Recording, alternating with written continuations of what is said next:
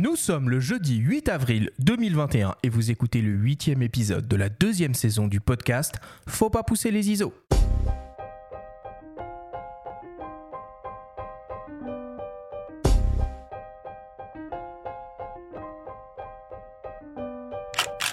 Bienvenue sur Faut pas pousser les ISO, le podcast entièrement dédié à l'image pour tous les passionnés de photos et de vidéos. Je suis Arthur Azoulay et cette émission vous est proposée par le magazine Le Monde de la Photo. Cette semaine, on parle matos et on fait un peu de shopping avec des vendeurs spécialisés de Fox, Camara, la Fnac et Miss Numérique. Nous avons demandé leurs conseils dans quatre scénarios différents passage du réflexe à l'hybride, passage du smartphone à l'hybride, passage de l'argentique au numérique et passage à la vidéo. Cet épisode vous est présenté par Jumeo, votre espace de stockage et de partage photos et vidéos. Jumeo, sauvegardez l'essentiel.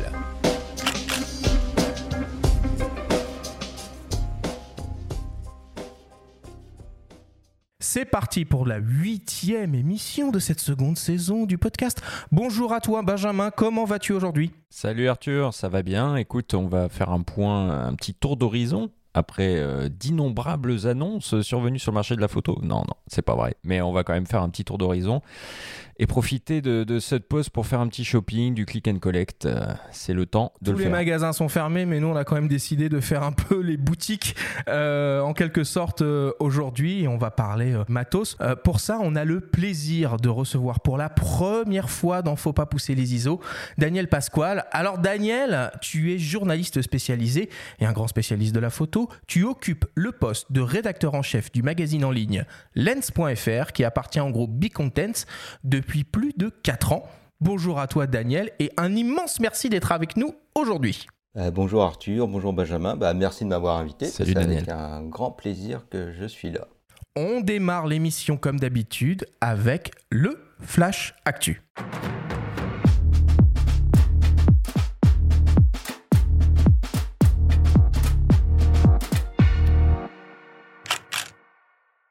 Cette semaine, dans le Flash Actu, Sennheiser renouvelle son micro-canon MKE 400. Canon met à jour ses boîtiers pro avec de nouveaux firmware et les votes du public sont ouverts pour le Nikon Film Festival. Le Flash Actu vous est présenté par Fox.fr, le nouveau site des spécialistes de l'image. Sennheiser renouvelle son célèbre micro-canon destiné aux vidéastes, le MKE 400. Il s'agit donc d'un micro-canon directionnel supercardioïde à fixer sur la griffe porte-accessoire de la caméra et à orienter vers l'action. Le micro est sur suspension anti-choc et équipé d'une bonnette anti-vent. Il est équipé également d'un réglage de sensibilité sur trois niveaux et d'une prise casque monitoring avec réglage du volume. Le MKE 400 est donc très compact avec environ 13 cm de long et léger avec un poids inférieur à 100 grammes. Il est livré avec une seconde bonnette en fourrure pour une utilisation en extérieur par grand vent et deux câbles de raccordement TRS et TRSS 3,5 mm pour une utilisation avec une caméra ou un smartphone. Le nouveau Sennheiser MKE 400 est proposé au prix de 199 euros. Un kit mobile incluant en plus un trépied de table Manfrotto et une pince à smartphone Sennheiser est proposé au prix de 229 euros. Canon propose des mises à jour de firmware pour ses boîtiers professionnels, les hybrides EOS R5 et R6 et le réflexe EOS 1DX Mark III. Ces mises à jour font suite aux nombreux retours d'utilisateurs. Les EOS R5 et 1DX Mark III se voient donc désormais dotés d'un mode vidéo RAW à faible débit. L'EOS R5 se dote également d'un mode vidéo Full HD à 120 images par seconde, du profil Canon Log 3 déjà présent sur les caméras cinéma EOS, de nouvelles options de personnalisation et de nouvelles fonctions de transfert d'images via FTP. Enfin, les hybrides EOS R5 et R6 offrent désormais la retouche manuelle du point en mode AI Servo sur les optiques Canon RF. Le firmware 1.3 des EOS R5 et R6 et le firmware 1.4 de l'EOS 1DX Mark III sont disponibles gratuitement sur le site de Canon. Dernière ligne droite pour l'édition 2021 du Nikon Film Festival sur le thème Un jeu. Au total, 1673 films ont été présentés et les 50 finalistes qui seront soumis au jury ont été désignés. Tous les films sont accessibles sur le site du festival. Cette année, le jury présidé par Éric Judor est composé entre autres de Reda Kateb, Alice Belaïdi, Jonathan Cohen ou encore Louise Bourgoin. Il reste encore quelques jours pour voter et attribuer le prix du public. Les votes seront clos le 11 avril prochain. Il faudra après encore patienter pour découvrir le palmarès final et suivre à distance la grande cérémonie de remise des prix.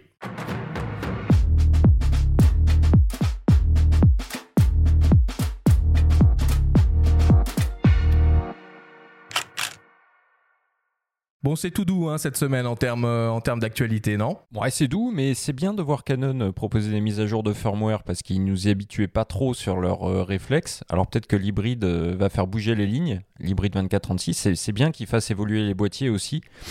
Donc il faut, espérer que ça ce soit pas juste comme ça un, coup pour voir et que ce soit une vraie politique et qui revienne un peu sur ce qu'ils faisaient sur les réflexes. On les a suffisamment tensés, en tout cas nous dans nos colonnes, à ce sujet. Donc, euh, qui suivent un peu ce que font Fuji, euh, ce que font Lumix, etc. Euh, sur cette voie, et c'est pas mal. Bah, les, mises à jour, oui, oui, bah, Fujifilm était un des précurseurs dans ce domaine en faisant évoluer régulièrement leur, boîtier. C'est non non, c'est vraiment important et intéressant. Et puis pour les gens qui achètent un appareil photo, c'est un investissement. Et euh, je pense que ça les rassure de savoir que, que leur boîtier va être euh, utilisable dans le temps et va pas être figé et pouvoir évoluer sans avoir à changer de boîtier tous les 3 ou 4 ans s'ils veulent euh, continuer à bénéficier. Des, dernière euh, évolution technologique. Non, ça c'est vraiment un, gros point et c'est bien que tous les constructeurs euh, euh, s'y mettent. J'espère comme Benjamin que Canon va poursuivre et que ça ne sera pas juste un coup d'essai. Alors moi j'ai été particulièrement impressionné par le nouveau micro Sennheiser, le, MKE 400, parce que je, connais le, le, le, modèle précédent. Et là, c'est vrai que la nouvelle, la nouvelle version est infiniment plus compacte et légère que, l'ancien modèle. C'est complètement dingue qu'ils arrivent à miniaturiser à ce point euh, des équipements euh, aussi euh, précis et performants. Qu'est-ce que tu en penses, Daniel? Pour le micro, bah, je le découvre, donc euh, je ne sais pas, mais si tu me dis qu'il a réduit en taille, ouais, non, c'est c'est chouette. Et puis c'est souvent un aspect négligé dans la vidéo, le son. Oui. Il ne, doit, ne ah. négligez pas le son. Hein. S'il y a un seul conseil qu'on peut donner sur la vidéo, c'est bien ça. Ne négligez pas le, euh, le son. C'est hyper important.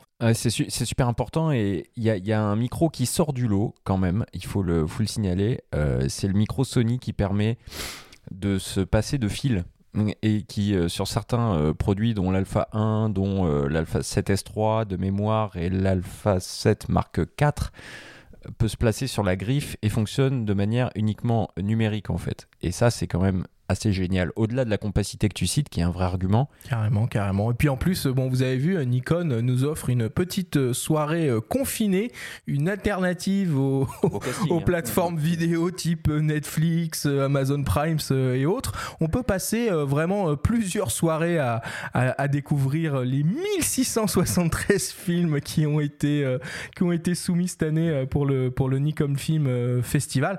Moi, je suis toujours très surpris par cet événement. Je suis très surpris par la qualité des productions qu'on peut, qu'on peut retrouver. Alors évidemment, hein, c'est pas 1673 chefs-d'œuvre, mais il y en a quand même certains qui, euh, qui sortent clairement du lot. Hein. Ouais, puis euh, Nikon euh, commence à avoir une vraie légitimité hein, dans le domaine de la vidéo. Ça fait un moment qui, rappelons quand même que ça a été la première marque finalement à sortir un, un réflexe qui filmait à l'époque. Le D90, ça a été le tout premier réflexe à proposer de la vidéo. Ils ont devancé Canon à l'époque. Et quand on regarde les specs un peu, on va peut-être en parler euh, tout à l'heure, mais quand on regarde les specs des Z6, euh, Z7 euh, en hybride, et ce qu'ils permettent de faire avec un enregistreur externe, on peut tout à fait produire des choses d'un niveau professionnel. Donc c'est intéressant de voir Nikon dans ce domaine-là. Alors moi, parmi les autres euh, sujets d'actualité là que j'ai que j'ai un peu repéré, on a notre euh, notre ami et du coup maintenant confrère, euh, le photographe Johan Lolos, qui a lancé son podcast intitulé Blue Hour. Alors Benjamin, tu as écouté, qu'est-ce que tu en penses? On l'a eu au, micro, Johan, quand on a consacré une émission à Instagram et la photographie, ou plutôt les photographies Instagram. Il nous avait dit plein de choses très très intéressantes. Et il nous avait annoncé à cette occasion qu'il lançait son podcast très prochainement. J'ai écouté le premier épisode du coup qui est consacré à Instagram et il approfondit vraiment euh, beaucoup plus euh, son, propos et notamment ses critiques à l'égard d'Instagram. Donc c'est très très intéressant. Euh, Johan, il est pertinent. Donc euh, écoutez, moi je, voilà, je, vais écouter le second épisode sur la photo animalière aussi. Et bah, nous, on se réjouit hein, de voir des gens arriver sur le podcast parce qu'on y croit, parce que voilà, euh, c'est un format qui nous, qui nous parle. Donc plus nombreux on sera, plus légitime on sera aussi. On passe à la suite. Benjamin, c'est le temps de ta chronique hebdomadaire. Cette semaine, tu vas nous parler d'un kit légendaire de trépieds et de sacs photo. C'est Sigma qui aujourd'hui vous présente la story de Benjamin.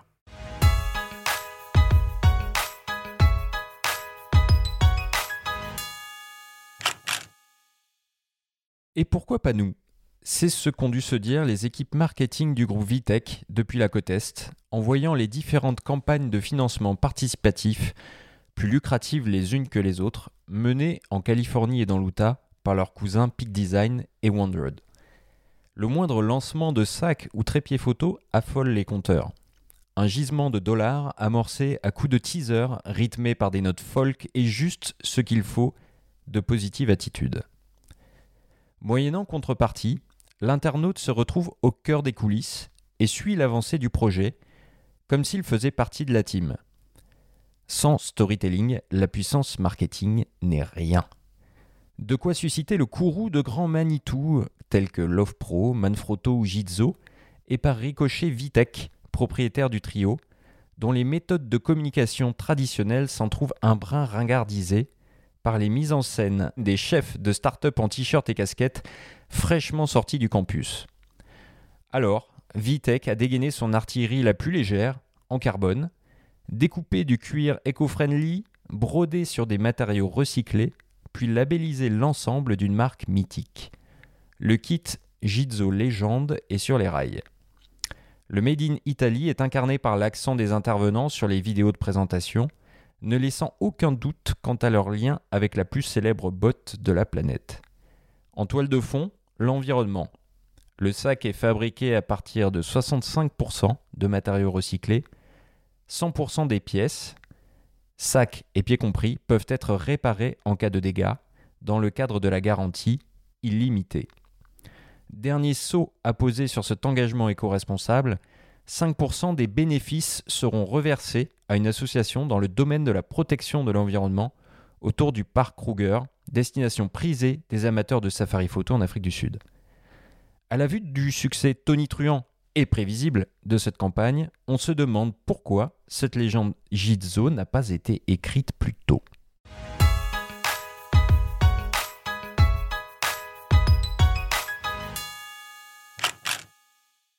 Alors il sort quand ce kit euh, légendaire? Oui, alors ce kit il devrait être disponible courant juin pour tous les gens qui ont euh, contribué à la campagne, hein, qui euh, est un succès évidemment. Euh, quand on a une marque comme ça, Combien ils ont ramassé? Bah, pour l'instant, il reste, donc au moment où l'émission est diffusée, il doit rester 3-4 jours de campagne encore. Et ils ont amassé plus de 580 000 euros, alors qu'ils avaient euh, besoin de 17 000 euh, et quelques euh, voilà, pour, pour que le projet sorte. Le projet serait sorti quoi qu'il arrive, hein, préciser la marque. Néanmoins, c'est un raz-de-marée qui était prévisible hein, de toute façon. C'est vrai que participer à la campagne, c'était intéressant parce que le, prix descendait considérablement par rapport à celui qu'il va être dans le commerce, puisqu'il il faudra compter 875 euros pour acquérir ce kit. Or, sur le site, pour acquérir les deux, il fallait juste, entre guillemets, débourser 576 euros. Ça fait quand même une économie substantielle, quoi. Petite question, mais le produit, il était déjà développé et prêt à être produit ou c'est la campagne qui fait qu'il En fait, le, le- le produit allait sortir quoi qu'il arrive. Disons que la campagne euh, permet plusieurs choses. Donc, elle donne accès à cet engagement euh, écologique auprès d'une association, euh, la création de- d'emplois euh, dans, dans- dans- au- auprès de jeunes Sud-Africains dans le, dans le parc Kruger et miser sur l'éducation et la sensibilisation à l'environnement. Ça, c'est une chose. Et l'autre chose qui est pas négligeable aussi, c'est que en participant à cette campagne, tous les gens qui ont contribué auront droit à une garantie illimitée sur les produits, ce qui ne sera pas le cas des gens qui se procureront ce kit dans le commerce. Et ça, c'est un point qui est quand même très important, notamment sur l'engagement, on va dire, éco-responsable des produits qui sont euh, réparables à vie, précise la marque. Donc, euh, un kit sera disponible pour qu'on puisse le faire soi-même. Sinon, on pourra, avec cette garantie à vie, renvoyer euh, le matériel pour les pièces qui seront plus compliquées à réparer, dans la limite de ce qui est garanti, évidemment. Toutes les conditions seront précisées à l'issue de la campagne un petit peu plus. Donc cette démarche, elle est quand même euh, intéressante et euh, pourquoi je parle de ça aussi? Parce que dans le numéro là qui va sortir la semaine prochaine, euh, on a confié un dossier à, notre cher confrère Bruno Labarbère sur l'écologie et la photo de manière plus globale pour faire le tour un petit peu des actions, des initiatives qui existent au sein des différentes marques pour s'apercevoir qu'il n'y en a pas tant que ça d'ailleurs. Mais récemment, on a pu voir que Nikon propose un, certificat d'un an sur des produits d'occasion qu'ils ont eu euh, au sein de leur SAV. Donc ça, c'est très très bien. Euh, on a constaté que EIZO, par exemple, a, réduit de 50% ses émissions de CO2 en 3 ans.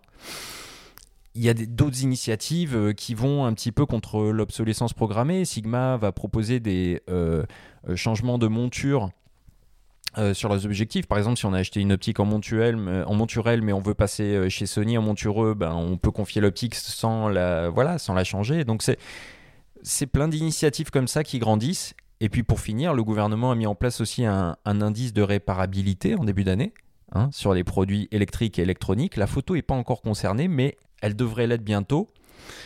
Et en attendant, ben, il est intéressant un petit peu de voir euh, de quelle manière les différents acteurs vont, vont, se positionner euh, autour de, tout ça. quoi.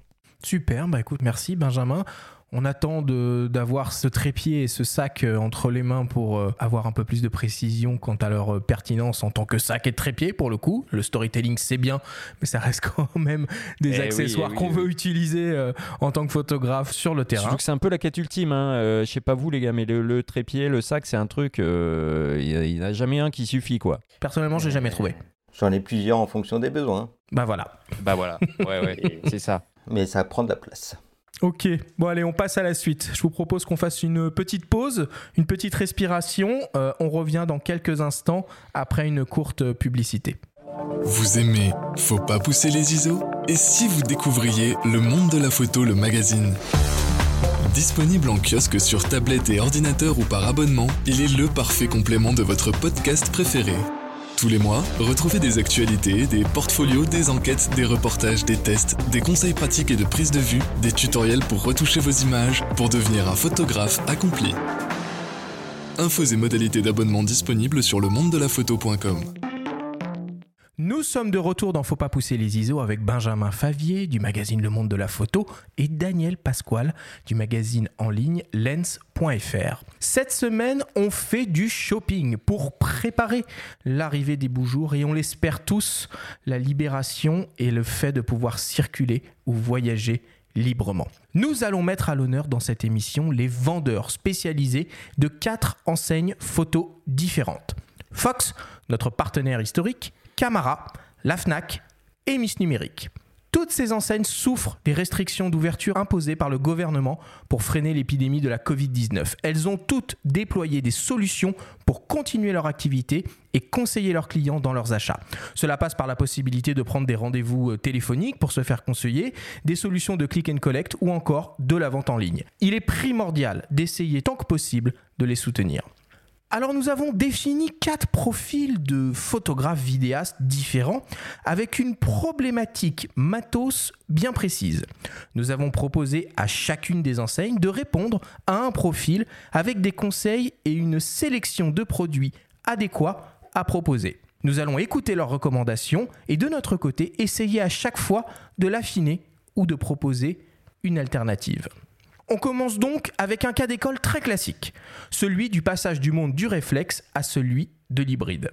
Imaginons donc une personne qui cherche à remplacer complètement son matériel et qui est par exemple déjà équipé d'un réflexe Nikon D300 avec mettons un objectif zoom transstandard euh, très polyvalent comme un 18-140 mm en monture DX. Cette personne est passionnée de photos et a déjà de bonnes connaissances techniques. Elle fait un peu de tout en photo, mais elle a une petite préférence pour le portrait. On va dire que cette personne a un budget maximum de 3000 euros, tout compris, pour se rééquiper et ne souhaite pas conserver son matériel actuel. Nous avons proposé ce profil à Patrice Guéry, le responsable de la boutique Ménesson Photo du groupe Fox à Reims. On écoute donc ses conseils. Bah, déjà, ce qu'on peut lui proposer, c'est une reprise de son matériel pour déjà voir si son matériel vaut quelque chose encore et le déduire de son achat. Première chose, donc on va déjà avoir un petit peu d'argent. De là, on va lui proposer un hybride, effectivement, euh, nouvelle génération. Donc par rapport à son D300, eh ben, il va y avoir un vrai changement. Euh, une solution qui serait la plus simple, la plus facile, la plus intuitive pour elle, ça serait de rester chez Nikon, partir sur un Z5 actuellement avec un petit 24-200 qui va nous, on va être dans un budget de 2200 euros de tête. Euh, voilà, elle va avoir quelque chose de, euh, de très polyvalent, de très moderne. Donc ça va déjà être un gain phénoménal en termes de qualité d'image, de sensibilité, d'autofocus, bref, euh, la différence qu'il peut y avoir entre le jour et la nuit. On pourra lui adjoindre dans son budget un, petit 50 mm en monture Z, c'est-à-dire qu'il soit adaptable directement sur, euh, sur l'appareil, et on sera toujours en dessous de 3000 euros, largement. On peut monter en gamme, monter sur le Z6, avec un petit 24-70 euh, ouverture 4, devrait être vraiment euh, complet. Euh, elle va pouvoir faire du portrait, elle va pouvoir faire du, avoir quelque chose de, très polyvalent. on va peut-être aller dépasser un petit peu le budget si on rajoute un petit 50 mm, mais alors elle a un boîtier alors là très haut de gamme. Ça c'est ça c'est la solution, c'est les solutions les plus simples. On reste chez Nikon. La personne n'est pas secouée au niveau des menus. On a une architecture qui est à peu près la même. Voilà, ça c'est la bonne solution. Après, on peut complètement changer. On peut aller chez Sony, on va être passé en plein format. Donc déjà, euh, tous les boîtiers que j'ai cités, c'est du plein format. Donc on va avoir un, vrai gap en termes de qualité, en termes de, possibilités et, de rendu. Euh, une dynamique incroyable. Donc Sony, Alpha 7 III, un 2405 dessus F4 avec vraiment une très belle qualité image. Euh, elle va avoir quelque chose d'extrêmement polyvalent. On est sur un budget de 3000 euros.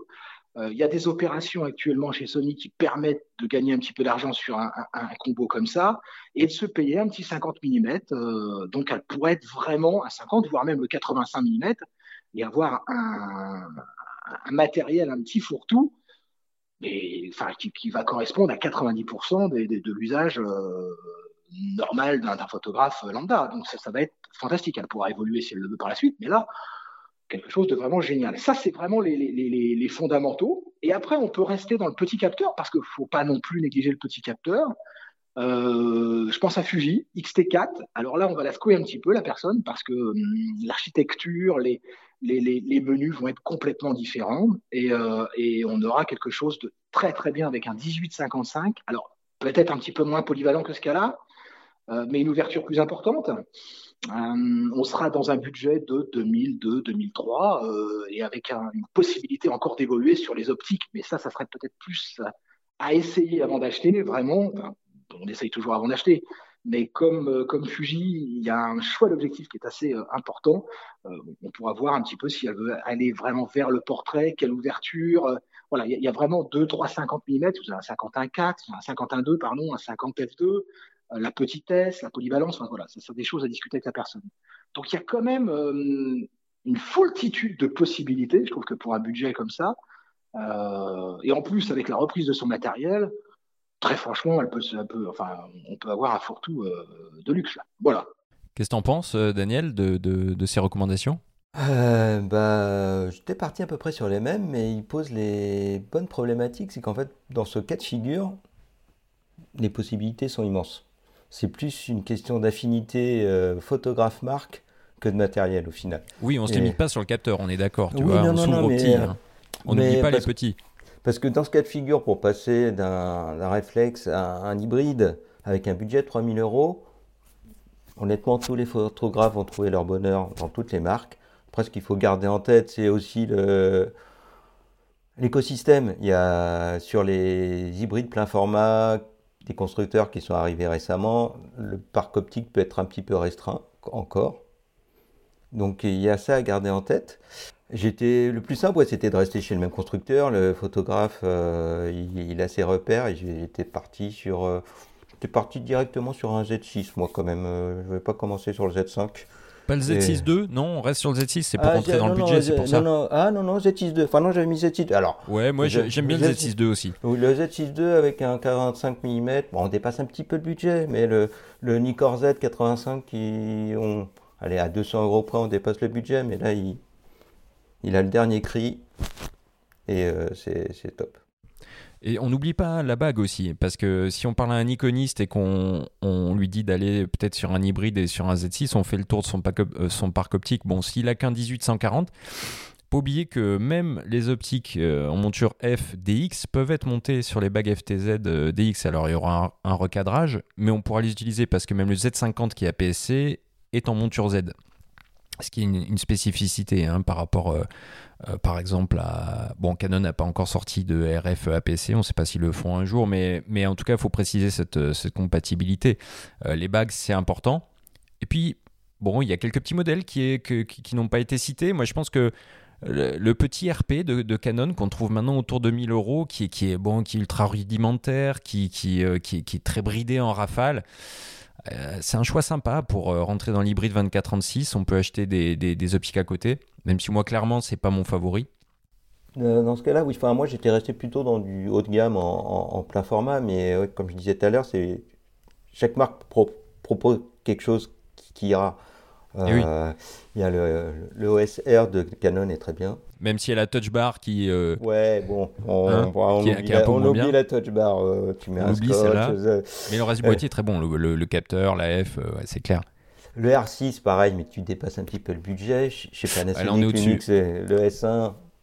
hmm, Et on pète le ouais, budget aussi. Et, et je crois que S1, S1 R6 hélas, dès qu'on met une optique avec, c'est compliqué. C'est compliqué, ouais. On Bon. est dans la tranche supérieure. Mais c'est des. Après, on, on est sur la catégorie euh, un peu au-dessus, ouais. Mais après, dans les plus petits capteurs, oui. Enfin, alors l'avantage des petits capteurs, je dirais que les tarifs sont moindres et du coup, tu peux vraiment te faire plaisir euh, avec les optiques. Absolument. Et c'est pour ça, oui, tout à fait. Moi, chez Fuji, je conseillerais même un XT3 plutôt que, que le XT4. Le XT3 qu'on trouve à des, à des, à des prix euh, vraiment décents. C'est le même capteur. On peut, on peut adjoindre, de, de- on peut se faire plaisir en optique.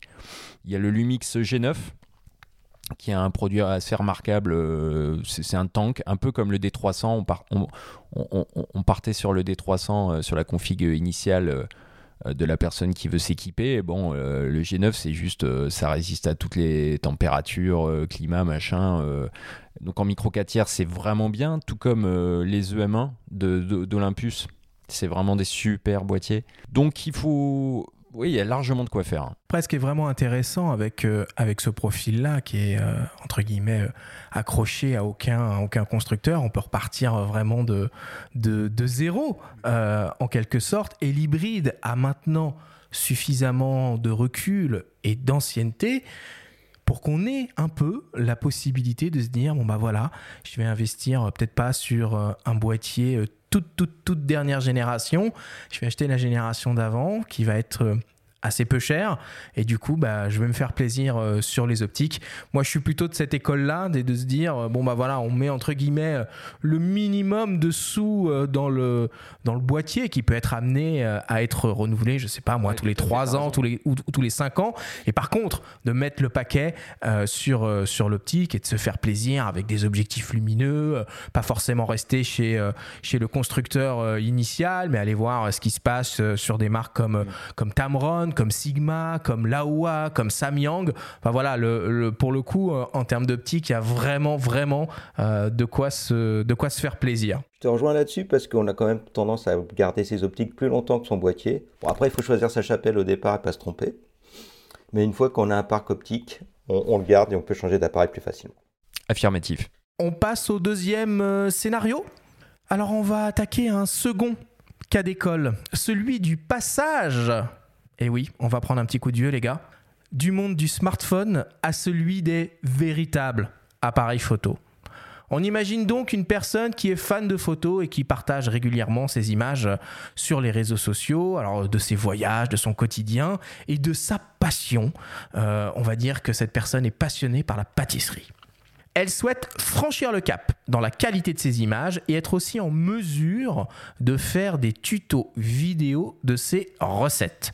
Elle a pour ambition de monter d'ailleurs une chaîne YouTube sur le sujet. Elle n'a pas vraiment de connaissances techniques particulières en photo et en vidéo et elle dispose d'un budget de 1500 euros maximum pour s'équiper. Nous avons proposé ce profil à Thierry Daube, le responsable du rayon photo de la FNAC de Strasbourg, qui y travaille depuis plus de 30 ans.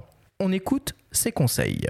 Moi, je dirais le meilleur compromis à l'heure actuelle, en essayant de rester à peu près dans le budget, c'est l'Olympus OM5 Mark III avec le 1450 on a un capteur euh, de type 4 tiers d'une résolution de 20 millions qui permet effectivement d'avoir euh, une bonne sensibilité d'image, pouvoir euh, recadrer facilement les images s'il fallait. Éventuellement, ce qu'on peut rajouter par rapport à l'Olympus, c'est sa très bonne stabilisation d'image qui est une des meilleures aujourd'hui sur le marché par rapport à ses voyages, d'avoir quand elle le tient en main toujours une très bonne stabilisation d'image. Donc une image qui est fluide, qui est stable, aussi bien en photo qu'en vidéo. Comme la plupart des appareils photo, l'Olympus est pilotable en Wi-Fi et en Bluetooth par rapport à un smartphone, qui permet effectivement même d'avoir le retour vidéo, ce qui permet d'avoir un, angle décalé euh, si l'appareil photo est placé au-dessus du plan de travail de la cuisine, par exemple. Et après, de pouvoir récupérer directement les, photos ou les vidéos, de pouvoir les transférer euh, sur les réseaux sociaux euh, directement sans autre manipulation. Donc on a un boîtier qui va être léger, qui va être facile à transporter donc pour pouvoir faire ses voyages euh, l'optique étant polyvalente, on va pouvoir faire aussi bien des photos euh, de paysage que effectivement un zoom pour pouvoir rapprocher le détail. Non, puis après le, budget sur le micro 4 tiers euh, en termes d'objectifs, de référence d'objectifs, c'est quand même la, référence la plus développée puisqu'on a quand même deux grandes marques d'appareils photo, donc Panasonic et Olympus qui sont, sont équipés et on trouve du Laowa, on trouve du Samyang effectivement totalement compatible. Donc par la suite, elle pourra compléter son parc avec des optiques macro par exemple, qui seront plus dédiés à la pâtisserie, ou des zooms très puissants, euh, puisqu'on peut aller jusqu'à, euh, sans trop de problème, 800 mm, mais dans des prix très raisonnables par rapport à ce qu'il y a aujourd'hui sur le marché. L'écran est tactile, donc il est orientable totalement, donc elle va pouvoir euh, se voir sur l'écran. Donc pour avoir le retour vidéo, ça lui évitera d'avoir un appareil extérieur. L'appareil est totalement tropicalisé ainsi que son objectif. Donc, c'est un appareil qu'on va pouvoir euh, emmener très facilement partout, y compris dans une cuisine où éventuellement on, peut, risque d'avoir des problèmes euh, d'humidité et de, vapeur liés à la cuisson. On peut lui adjoindre un micro euh, de type un Rode, ça vaut dans les 70 euros, qui permettra d'augmenter la qualité de son. Un trépied, on peut prendre soit un trépied de type Manfrotto qui vaut une centaine d'euros qu'on peut poser directement au sol, après, il y a des petits gorillapodes qui sont très sympas, qui sont un peu moins chers, qui permettent de le poser directement sur le plan de travail ou de l'accrocher sur une étagère ou sur un autre support euh, pour effectivement euh, rester stable et avoir les mains libres pour pouvoir travailler, euh, faire ses présentations. Daniel, tu conseilles quoi, toi, un possesseur de smartphone qui veut s'équiper en hybride? Alors, quand j'ai vu le profil smartphone passer à l'hybride, j'ai pensé à compacité. Donc, la première chose qui m'est venue à l'esprit, vu le rapport qualité-prix, c'était le GX9 de Panasonic Lumix. Surtout que tu trouves des kits, mais euh, à double. Ah oui, il y a le triple kit euh, avec le 1232, euh, le, le 25 mm, le 3500, ouais, c'est pas, il y a, ouais, il y a pas mal. euros, enfin là, enfin, s'il y en avait qu'un, c'était le GX9, c'est celui-là. après, moi j'aime bien faire péter les budgets, alors j'ai fait un peu péter le budget. Un petit Z5 avec un 2450, ça peut le faire. Oh, le gourmand. ah oui. Ah, on est à, on est à 250 euros au-dessus du budget, allez, en grosso modo. T'as pas d'accessoires, je veux dire, comme l'explique ah, euh, très bien euh, Thierry, euh, si tu veux monter une petite chaîne YouTube, bah, il te faut un trépied, il te faut un micro. il l'a pas dit, mais je pense que tu vois, un petit peu d'éclairage LED, ça peut être important pour donner un peu une qualité un, peu, un peu pro à ces vidéos. C'est important tout ça et ça coûte de l'argent. Alors, pour garder du budget pour les, accessoires, donc le GX9, il y a celui-là, mais sinon après il y a multiple, il y a les XS10 de Fuji aussi qui, est pas mal du tout, euh, le XT30. Bah, c'est mon chouchou le XT30, hein. ouais. ouais. moi, l'utilisateur de smartphone qui me parle de ses applis avec des beaux rendus, des machins, moi je prends le XT30, je lui mets dans les mains, et puis je lui explique comment fonctionnent les simulations de films, classique Chrome, Acros, etc. Et on, peut voir que les appareils photo sont pas si ringards que ça. En tout cas, les modes de simulation de film, ça marche vraiment bien chez Fuji. La qualité d'image, elle est dingue. Le capteur APS-C est superbe. Et en plus, maintenant, ils ont tous des applications qui permettent d'envoyer directement euh, sur les différents réseaux sociaux. C'est assez simple. Oui, l'appairage est quand même devenu enfin euh, relativement simple, ouais, en Bluetooth. C'est vrai que c'est pas facile pour ces euh, entre guillemets euh, primo accédants qui rentrent euh, dans l'univers de la photo et, de la vidéo et qui ont une simple, simple c'est un peu péjoratif, mais qui ont uniquement une expérience au smartphone, c'est un peu déroutant. Puis c'est des appareils qui sont quand même un petit peu plus compliqués à utiliser qu'un smartphone. C'est pas les mêmes automatismes, c'est pas les mêmes réglages, c'est pas la même manière de, de les prendre en main. On fait pas les photos de la même manière avec un smartphone qu'avec un appareil photo. C'est important de pouvoir se faire conseiller dans ce, dans ce cas de figure, ce qu'il faut faire euh, le bon choix au début, quoi. Ouais, mais Daniel a raison, la compacité, c'est peut-être le totem. Euh, enfin, c'est peut-être le principal argument hein, pour convaincre euh, ces, personnes-là et, du coup aussi trouver le bon petit sac qui va bien pour que ce soit pas trop encombrant, que ce soit facile à amener un peu partout. c'est pas simple. C'est pas simple. Quelqu'un qui est dans cette démarche, c'est qu'elle veut déjà aller au-delà de la photographie par smartphone, donc elle veut aller un pas plus loin. Pas de plein format, mais 4 tiers, de la PSC, je pense qu'il. Même si en plein format, on peut trouver un asset euh, en kit euh, désormais à moins de 1000 balles. Hein. Facile. c'est les vieilles générations. Oui, oui. Vieille génération, mais toujours très valable en termes de, de, qualité d'image. On a juste un déclencheur qui est très bruyant. Ah, c'est. J'ai du mal avec. Euh, Je pourrais pas conseiller un, Alpha 7 première génération. L'ergonomie est quand même très particulière pour quelqu'un qui vient du, smartphone. Euh, c'est peut-être déjà trop expert. Après, en tout cas, il y a une fonction qui est très importante pour ce type de personnes, c'est euh, cette possibilité du coup de pouvoir transférer simplement, rapidement et j'ai envie de dire quasiment instantanément les photos qu'on fait, les photos ou les vidéos qu'on fait avec son appareil photo directement sur son smartphone pour pouvoir faire euh, trois poils de retouche et les partager, euh, les partager sans devoir passer par un ordinateur. Et ça, tous les constructeurs proposent quelque chose de plus ou moins ludique et facile à mettre en place. Oui, mais c'est là que l'intérêt d'avoir des JPEG de qualité dès le départ, c'est pour ça que je citais le XT30 aussi, c'est que quand tu as un rendu satisfaisant dès le départ et que tu veux le partager tout de suite, c'est plus simple que de faire de la retouche, de dématricer le RAW dans le boîtier ou sur l'appli. Euh, tout ça, ça compte. Donc, euh, avoir le, résultat final le plus tôt possible, c'est quand même euh, l'idéal. On passe à la suite avec un nouveau cas virtuel, mais très intéressant, celui du passage de l'argentique au numérique. Alors c'est vrai que ça peut faire un peu sourire, euh, mais il y a encore beaucoup de personnes qui font de la photo euh, argentique. il y a surtout l'inverse hein, qui se produit. Et il y a beaucoup l'inverse, il y a beaucoup l'inverse qui se produit. Mais bon, en tout cas, on va essayer de s'intéresser à ce, à ce cas de figure-là, celui du passage de l'argentique au numérique. On va donc imaginer une personne qui fait de la photo argentique depuis très longtemps. Euh, et on va dire que cette personne est par exemple équipée avec un, un Leica M6 et, et trois belles focales fixes. Elle souhaite franchir le cap du numérique avec la volonté et la contrainte de continuer à utiliser ces trois objectifs. Elle s'y connaît très bien en photo, mais pas trop, voire pas du tout en numérique. Ses domaines de prédilection photographique sont naturellement le reportage, la street photo et l'architecture.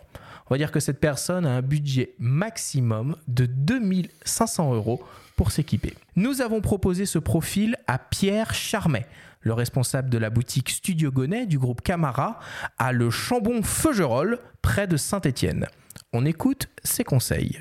Alors, au, vu de, ces anciennes optiques, euh, de toute façon, c'est ce qu'on lui aurait demandé tout de suite en boutique, hein, c'est de savoir si elle voulait garder ses optiques ou pas, parce que euh, dans le budget, ça va, ça va compter réellement.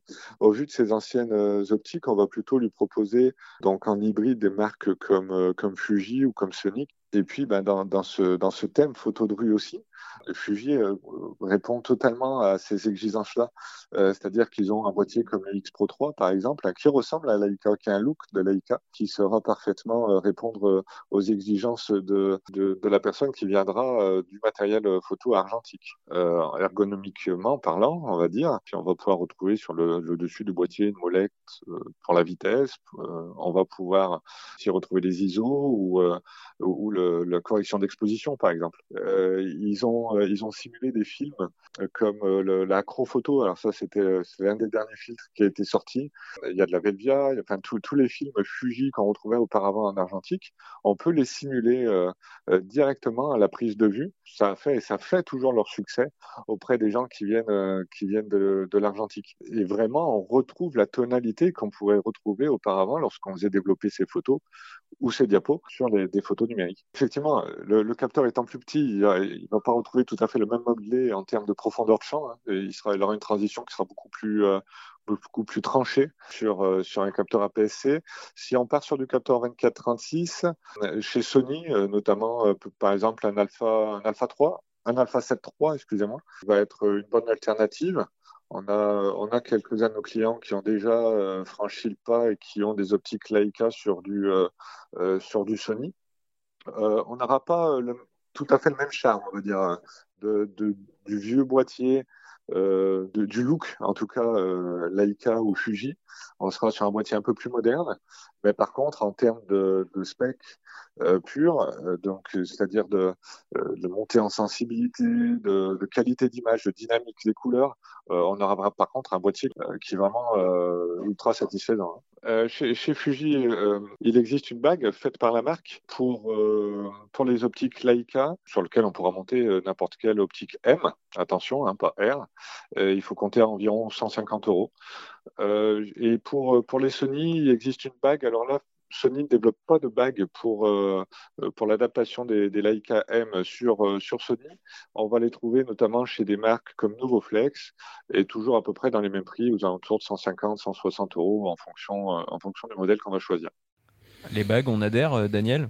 Bah Là, on n'a pas le choix. de toute façon, si. Ah si, on peut acheter un M numérique ah oui, alors. pas avec 2500 euros. On fait, alors, non, là, tu me, tu me retires. On parle de 2500 euros, pardon. Oui. tu, tu me retires mon, mon, expertise de. On fait péter le budget, on multiplie le budget par 3. Et, tu comme je. as l'air de bien aimer euh, péter les budgets, bon, euh, pétons-le. Euh. Bah, il attend un peu et il achète un M10.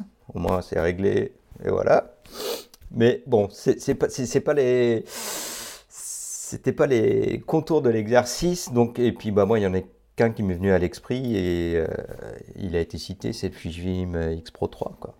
Ah ouais, j'aurais plutôt dans l'X Pro, j'aurais préféré le X Pro 2. Moi, ça m'a pas du tout parlé leur écran. Alors ok, euh, la manière de faire basculer l'écran, alors avec la petite fenêtre qui permet à l'ancienne de, de, rappeler la simulation de film, ok, mais alors l'ergonomie, moi, je, je, l'aime pas du tout sur l'X Pro 3. J'aimais bien le X Pro 2, mais alors l'X Pro 3, j'étais... Je suis resté dans les appareils de dernière génération, mais en fait, Tu, tu, prends un X Pro, voilà. Ouais, voilà, ouais, on est d'accord. On, va, on va, on va dire un X Pro, En fait, il n'y a pas le choix. Hmm. Euh, le monsieur ou la personne dans ce cas de figure, il n'a pas le choix, il prend un X Pro. Ouais, avec une bague. Ou alors, on fait table rase. Et on va sur du Pentax. Moi, j'aime bien le K1 Mark II. Je me suis dit, tiens, dans la limite de prix, un K1 Mark II avec un 35 f2, on est dans la limite de prix. On a une belle visée réflexe. On perd pas, donc euh, on passe du télémétrique euh, au numérique, mais on garde une visée, euh, une, belle visée. On a un produit qui tient bien en main. Voilà. Après, j'ai une alternative, c'est que s'il a trois optiques, trois optiques Leica, il en vend une, il achète le M10 et il en garde deux ah, c'est pas mal, c'est pas mal. Pas mal, pas mal, pas mal de raisonner comme ça. En tout cas, il y a quelque chose qui est assez intéressant avec ce profil, c'est euh, la mise en lumière d'un aspect que permet le, le système hybride dans sa conception, c'est évidemment la rétrocompatibilité avec des optiques qui peuvent être très anciennes. L'intérêt de l'hybride et de cette visée euh, en temps réel, c'est d'avoir la possibilité, avec des fonctions comme le focus picking ou encore euh, la possibilité de zoomer instantanément dans l'image, de pouvoir réaliser une mise au point manuelle avec une extrême précision et avec une grande facilité. Il y a même des meilleurs, il y, il y en a qui s'en sortent mieux que d'autres. Nikon excelle euh, en ça.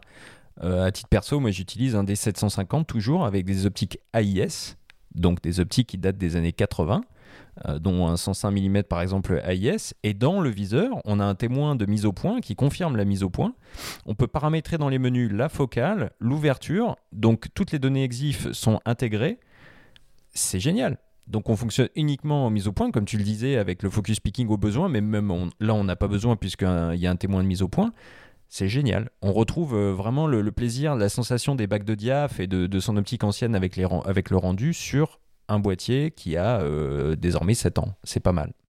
Je vais faire un peu le rabat-joie, on atteint de telles définitions sur les capteurs modernes qu'en fonction, en fonction des vieilles optiques, certaines, la résolution optique n'est plus assez bonne pour alimenter. Eh ben, il y a de bonnes surprises, figure-toi. Et, je renvoie aussi de, de Jean-Marie. Mais tu as raison, tu as raison. Il, faut faire attention.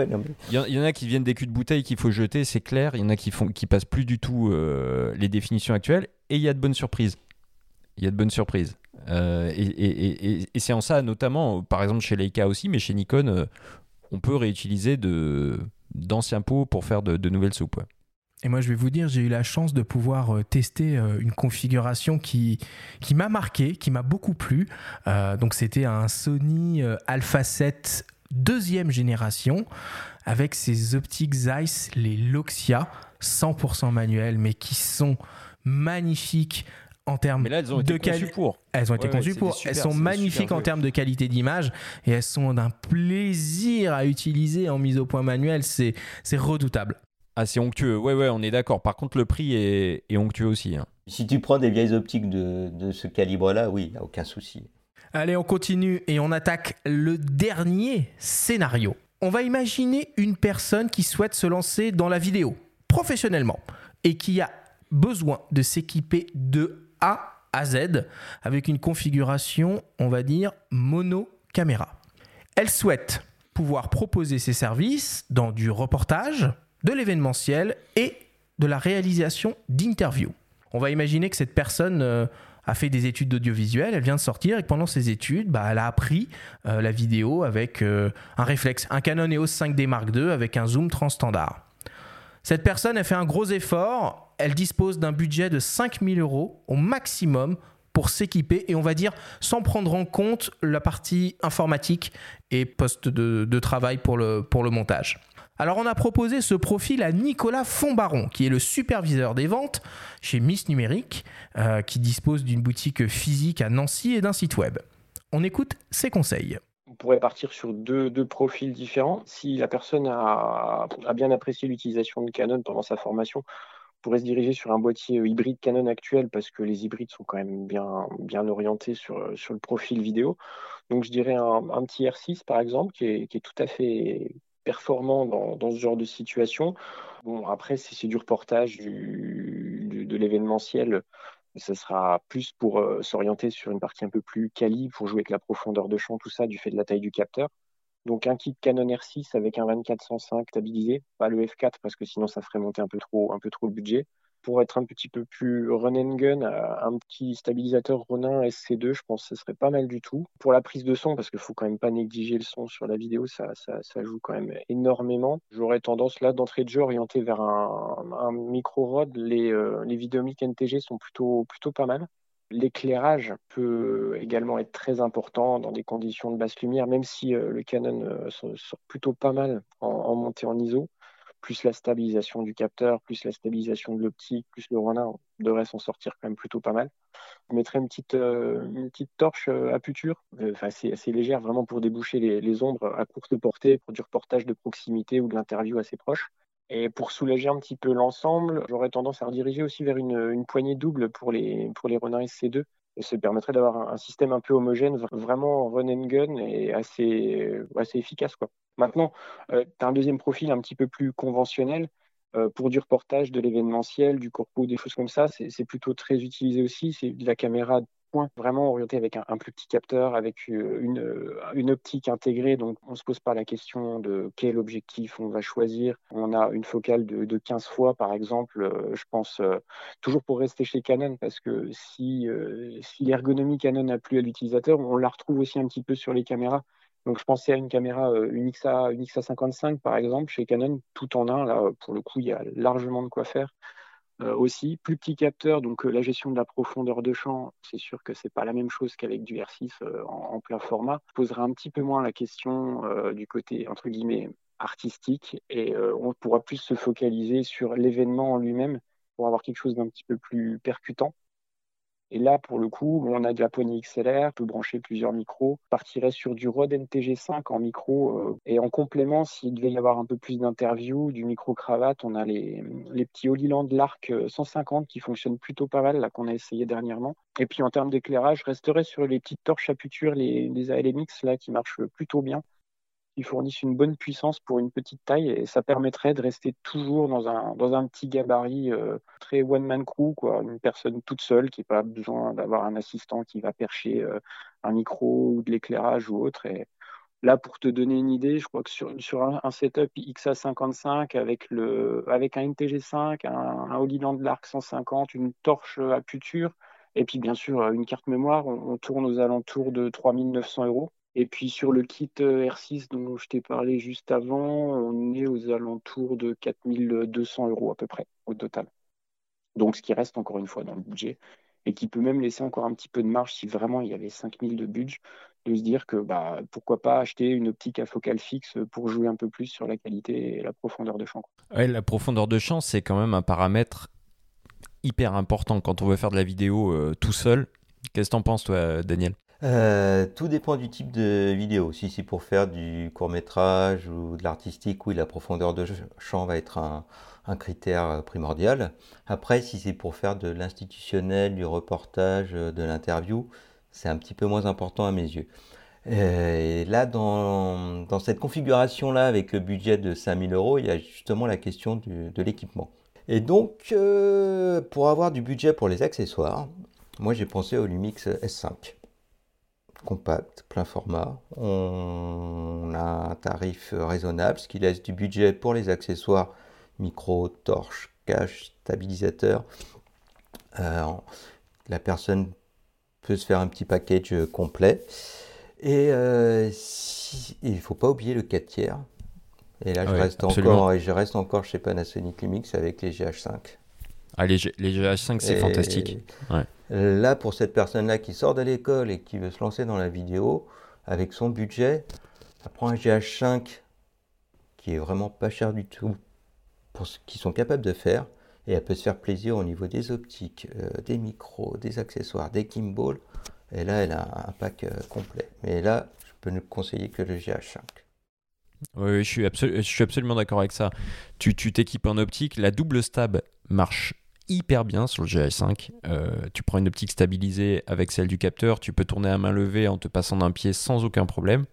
Ce qui te permet aussi d'acheter un micro, euh, d'être très mobile. Et puis surtout, ce qui est important, c'est les durées de tournage. Parce que si tu fais du live, si tu fais par exemple des captations live, des choses comme ça, de concert, moi le conseil euh, donné par le, revendeur du R6, là, il, atteint des limites. Parce que si on veut faire des captations Ultra HD en live avec un R6, on peut pas tout simplement, faut le dire. Enfin, au-delà d'un certain nombre de, minutes, c'est pas possible.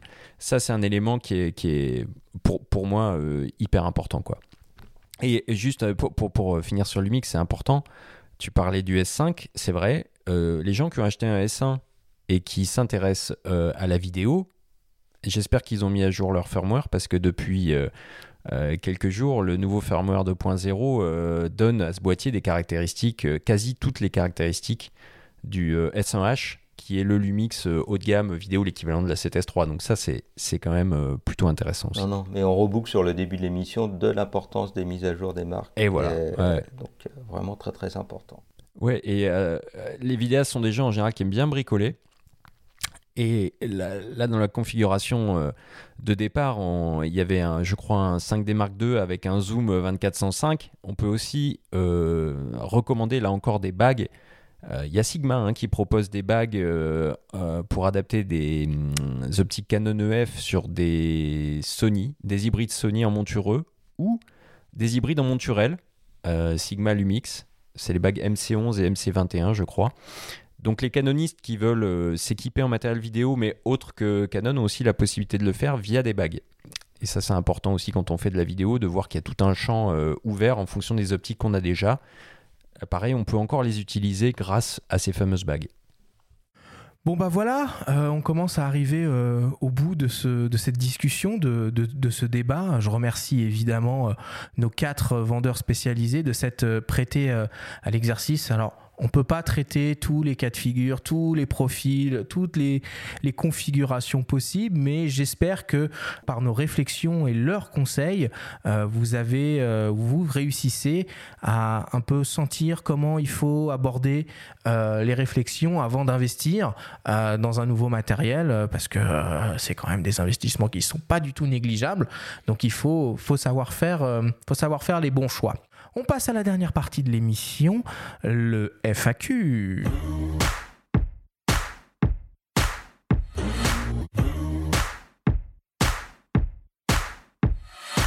Toutes les semaines, nous vous proposons une petite foire aux questions. Vous avez la possibilité de nous, envoyer vos questions euh, le week-end via les réseaux sociaux et notamment euh, Instagram.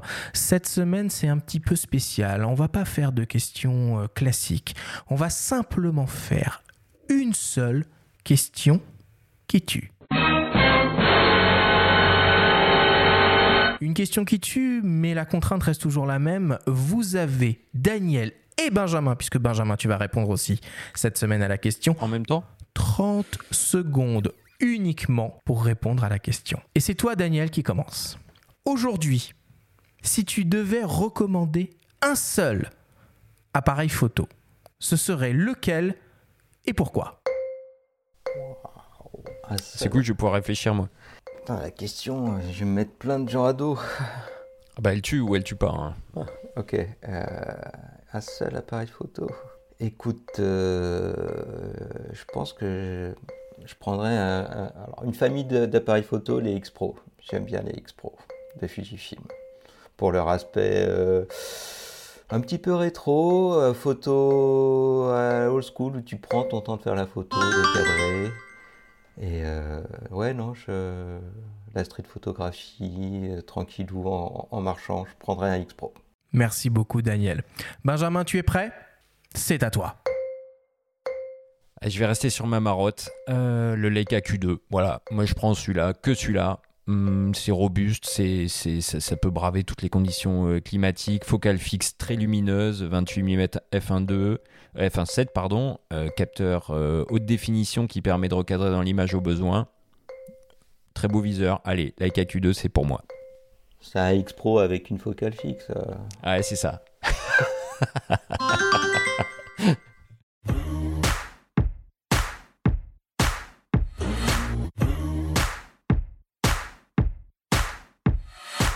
Il est temps maintenant de conclure, euh, cette émission. Euh, je remercie une nouvelle fois hein, les, quatre, euh, les quatre vendeurs euh, qui ont représenté respectivement Fox Camara, la FNAC et Miss Numérique d'avoir répondu à nos questions et de s'être prêté à cet exercice qui n'est pas facile du, conseil d'achat sur des profils aussi, précis. Merci à toi, Daniel, d'être venu pour la première fois à ces micros. C'était vraiment un plaisir de te, de te recevoir. Qu'est-ce que tu peux nous, nous dire sur l'actualité de lens.fr Bah, bah, merci euh, Benjamin, merci Arthur, c'est un plaisir partagé. Alors l'actualité de Lens, euh, comme elle suit un petit peu l'actualité de la photo, il n'y a pas vraiment grand-chose de neuf. Non, s'il y a un truc qui me tient à cœur et que je voudrais présenter, c'est le, petit concours hebdomadaire euh, où il n'y a rien à gagner, c'est la photo de la semaine. On a une communauté, les photographes mettent des photos en ligne. Et chaque semaine, on, choisit euh, la photo de la semaine et à chaque fois, c'est surprenant et agréable de voir ce que les photographes sont capables de faire de l'amateur au professionnel. Parce que le matériel, c'est vraiment important, mais l'essentiel, c'est quand même ce qu'on en fait. Merci beaucoup Daniel et puis sache que tu es le bienvenu hein, pour revenir quand tu veux à ces micros. Avec plaisir. Benjamin, quelle est l'actualité du monde de la photo cette semaine? On a un numéro qui débarque dans les kiosques euh, la semaine prochaine, le numéro 135, et qui sera en- disponible en version numérique euh, dès demain. Donc euh, au sommaire, on trouvera le dossier dont on a parlé un petit peu plus en amont dans l'émission sur la photo et l'écologie. On verra ce qu'il y a des bons et des moins bons élèves, euh, notamment. On a des tests, on a le Sony euh, Alpha 1, le Fuji GFX 100S, le moyen format de, de 200 millions de pixels, un grand dossier pratique sur le- l'exposition et la composition, et puis un aperçu de la fantastique exposition de Sebastião euh, Salgado Amazonia qui débarquera en mai. Donc il faut encore attendre, mais on aura un premier aperçu de, cet événement qu'il faudra euh, ne pas manquer euh, dès qu'on pourra à nouveau se rendre dans les lieux d'exposition. Merci beaucoup Benjamin. La semaine prochaine, on va s'intéresser à la photo urbaine. Photo de rue, paysage urbain, architecture, détail, nous allons vous donner de précieux conseils pour savoir ouvrir l'œil en ville et faire d'incroyables photographies. Merci à tous de nous avoir écoutés, prenez soin de vous et à la semaine prochaine.